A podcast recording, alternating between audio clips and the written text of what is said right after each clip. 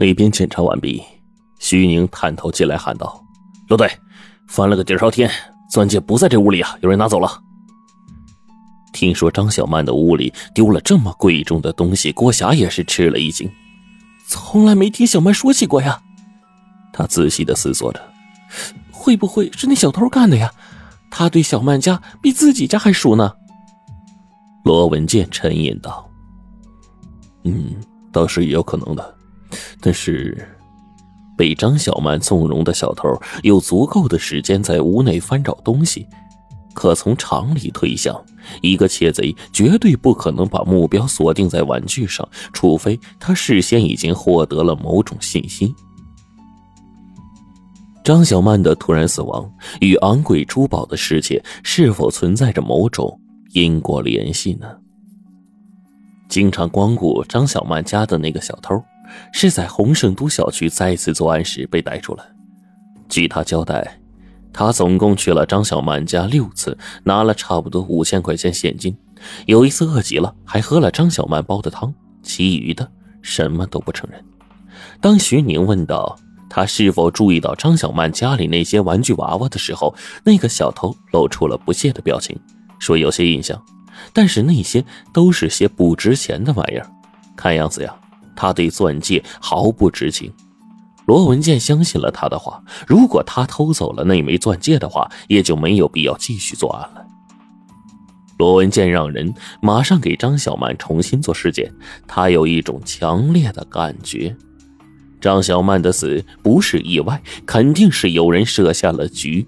如果不是彭立新突然回来，根本不会有人知道那一天钻戒失踪。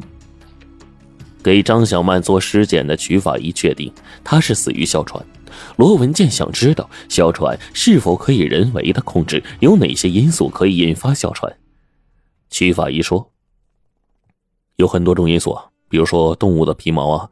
冬天的花粉啊，病毒性的感冒啊，还有呃气温湿度的气压呀，呃各种精神因素吧，还有运动性的哮喘，有很多因素的。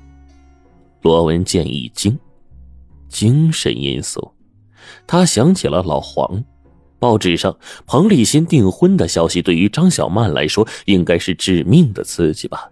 老黄对此心知肚明，所以才急着回来取回报纸，避免引起怀疑。但是。即便是老黄存心通过报纸来谋杀，如果张小曼通过哮喘喷剂自救的话，那不是白费功夫吗？除非他事先把喷剂拿走，可是张小曼临死前手里是握着喷剂的。见到尸检报告上写道：死者胃部残留食物为西瓜、苹果和少量的淀粉，此外，死者的喉部有碳水化合物结晶，意味。葡萄糖。罗文健死死的盯着这张薄薄的纸，突然大叫了一声：“我明白了，立刻安排重新搜查张小曼的那些屋子。”没错，张小曼病发的时候是及时拿到了哮喘喷剂的，并喷到了喉咙里。可是他拿到的是已经被调包的喷剂，里面不是用于气管扩张的药物，而是普通的葡萄糖水。这个凶手非常狡猾，任何人食道里都有些糖分都不会引起怀疑的。可是对于张小曼来说却是致命的。张小曼死的时候手里握着哮喘喷剂，被放在桌子上拿去检验，是真的气管扩张剂。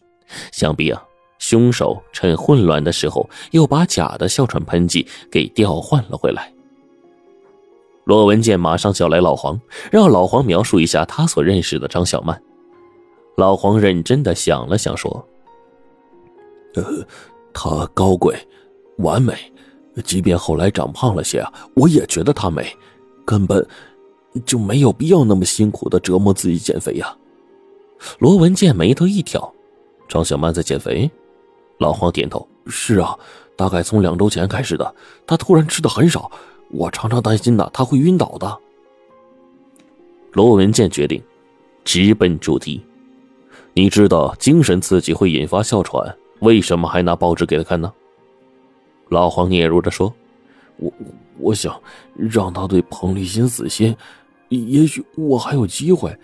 他有哮喘喷剂，我以为不会有问题的，谁知道？罗文健问：“那你为什么把报纸偷偷的放到他家后就立刻溜走啊？不是当面给他呀？”我知道我的举动有点卑鄙，会让他伤心，我不愿意看见才躲开的。说完，老黄慢慢的用双手抱住了头，弯到膝盖上，再也不说话了。随后，罗文健让老黄先离开，叫来郭霞协助调查。罗文健示意郭霞坐下。张小曼租你房子多久了呀？郭霞想了想，大概三年了吧。啊。张小曼死前有什么异常吗？嗯，没有，她还是吃很多东西，整天不说话。我想啊，他还没有从黄立新离开的悲痛中恢复过来。罗文健又问了郭霞是否知道人偶里面藏有钻戒的事情，可是郭霞说完全不知道这件事。他提醒罗文健，也许是那个小偷干的。罗文健告诉他，已经排除了那个小偷作案的嫌疑。郭霞意外的哦了一声，随即就露出了迷惑的表情。罗文健把老黄列为第一嫌疑人，对他的住房进行了彻底的清查。整个刑警队加班加点，劳顿不堪，但结果却是令人沮丧的。一旁的郭霞见了，淡定的说：“其实……”我觉得老黄不会是凶手，你不知道他有多喜欢小曼呢。我知道，可如果老黄不是凶手的话，那张小曼的哮喘喷剂谁换走的呀？钻戒又是谁拿走的呀？郭霞沉吟了片刻，说：“嗯，你有没有想过，那钻戒根本不可能存在呢？”罗文健一怔：“呃，什么意思？”郭霞说。这都是彭立新一个人说的，对不对？还有其他人见过吗？嗯，你凭什么就怀疑是老黄拿了呀？罗文健的脑子里嗡的一声，一个新的思路就打开了。那枚价值二百三十八万的钻戒，或许完全就是一个谎言，从头至尾，它只存在于彭立新一个人的叙述当中，没有任何的旁证，他竟从未对此孤证产生过怀疑。那么，如果是这样的话，彭立新目的又何在呢？这个问题不想则已，一想，理由竟是无比的冷酷而充分。在光芒四射的钻戒的掩护下，彭立新真实的利益很容易被忽略，一切都有可能是编造的。但他和张小曼的结婚证却是真的。当初他可能是被爱昏了头。热切的想要把一切和心爱的女人分享，可是当他慢慢的对这段感情失望，又受到家里的压力，这才发觉自己闯了大祸。他这个邪王帝国的太子，一旦离婚的话，数百万的身家就要被分走一半。假设彭立新不愿意接受这样惨痛的结局，就势必会设法令威胁他财产安全的人消失。